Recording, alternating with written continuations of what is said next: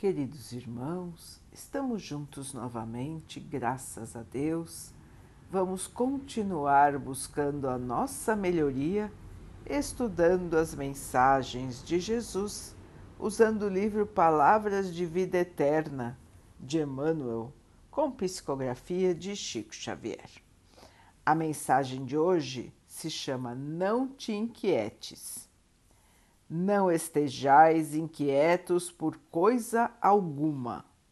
Paulo, Filipenses 4, 6. A observação do apóstolo Paulo é importante para todos os dias. Ninguém esteja inquieto por coisa alguma. Em verdade, a inquietação é fator desencadeante de numerosas calamidades.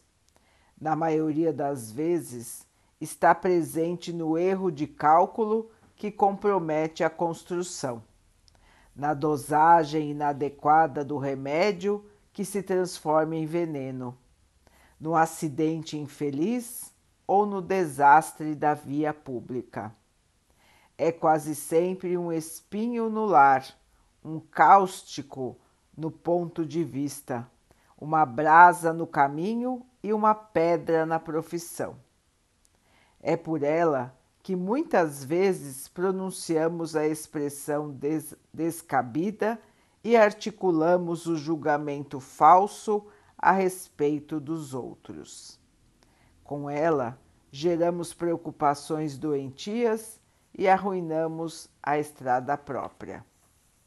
Contudo, a pretexto de aboli-la, é indispensável que não venhamos a cair na preguiça. Muita gente, a pretexto de evitar a inquietação, se asila em comodismo deplorável, alegando que foge de trabalhar para não se afligir. Entendamos, porém, no verdadeiro sentido a recomendação sábia de Paulo. Ele que disse: Não estejais inquietos por coisa alguma, nunca esteve ocioso. Meus irmãos, o sentimento de inquietação, o sentimento de aflição, este sentimento vem dominando uma parcela enorme da humanidade hoje. Nunca tivemos tantos e tantos e tantos irmãos com este sentimento, que muitos chamam de ansiedade, a inquietação. Estarmos preocupados com o que vem, estarmos preocupados com o que temos enfrentado, termos uma sensação de falta de acomodação, onde quer que estejamos. É muito comum e está se tornando cada vez mais comum. São tantos os estímulos da vida atual, são tantos os chamados de atenção que nós nos perdemos da nossa essência. Nós nos perdemos do básico da vida e ficamos como que orbitando em torno de tudo, sem estarmos em nenhum lugar em essência. Meus irmãos, como bem disse Emmanuel, esta sensação de inquietação, de ansiedade, nos distancia de nossos reais trabalhos, nos distancia do que realmente devemos fazer e acaba gerando muitos e muitos erros em todas as situações de trabalho, em todas as ações que estamos desempenhando.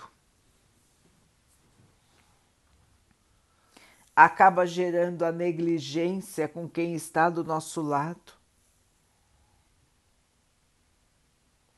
E para que, irmãos? Para que estarmos neste sentimento? Irmãos, Deus cuida de cada um de nós. Todos nós temos uma trajetória para cumprir no plano material. E essa trajetória é para o nosso bem.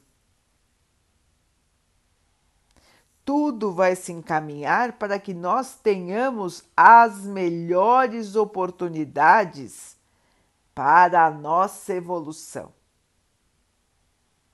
Ninguém passa pelo que não precisa passar.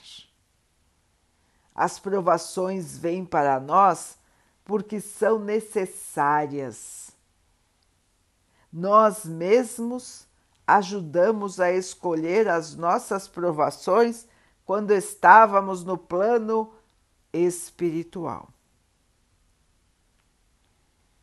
E nós, meus irmãos, estamos aqui para vencer as provações. Deus não dá a ninguém um fardo maior do que consegue carregar. Então, quando nós recebemos uma prova, irmãos, nós temos como vencer. Isto já é certo, irmãos. Deus é justo. Ele não nos coloca em prova para o nosso castigo, e sim para a nossa vitória. Portanto, irmãos, se estamos enfrentando situação difícil, nós temos como vencer. E nós temos que lembrar, irmãos, que a nossa vitória é uma vitória espiritual. Não vamos pensar pequeno, colocando limites em nossas vidas. Estamos falando aqui, irmãos, da vida do espírito. Estamos falando de bens imortais, de conhecimento imortal mortal, porque o espírito não termina com a ocasião da morte física. Portanto, irmãos, precisamos aprender a olhar a vida de maneira mais ampla e precisamos construir a nossa fé, irmãos. Se entregarmos a Deus a nossa confiança, nós podemos seguir pela vida tranquilos, sabendo que o Pai cuida de nós. Mas, meus irmãos, ao mesmo tempo, como disse Paulo, nós temos que fazer a nossa parte. Não nos afligirmos, mas fazermos a nossa parte. Fugir das aflições não é ficar na ociosidade, na preguiça. Fugir das aflições é manter um estado mental de equilíbrio. É trabalhar conforme as suas responsabilidades. É se manter útil em qualquer fase da vida é estar em sintonia com Deus pela prece, pela oração, é trabalhar pelo bem onde quer que estejamos. E assim, meus irmãos, assim levando a vida, assim conduzindo a nós mesmos, com toda certeza, irmãos, estaremos cumprindo a nossa missão aqui na Terra sem nos deixar levar por distrações inúteis, sem nos deixar sair do nosso prumo, do nosso centro, sem perder tempo com bobagens, com coisas, irmãos, que nós ficamos pensando e que não tem nada a ver conosco, estímulos externos que não nos dizem respeito ou preocupações sem fundamento, que nós não sabemos se irão ocorrer ou não. E nós ficamos nos amargurando anos a fio por questões que podem nunca acontecer. Meus irmãos, manter a paz interior é um exercício que nós precisamos fazer. A oração é um guia seguro para nos auxiliar nesse processo. E a meditação também pode nos ajudar bastante, irmãos. Vamos aprender, irmãos, como meditar, como acalmar a nossa mente. E vamos sempre trabalhar no bem nos mantermos ocupados, onde quer que estejamos, em qualquer fase de nossa vida. Ocupar o nosso tempo com coisas úteis que possam auxiliar a outros irmãos. E assim, irmãos, nós temos a receita para nos transformarmos em seres equilibrados, tranquilos que mantém a paz interior. Irmãos, vamos afastar esse sentimento de ansiedade, de inquietação de nós. Vamos seguir a nossa vida de maneira simples e equilibrada. Nós temos as ferramentas para isso, irmãos, mas precisamos fazer a nossa parte.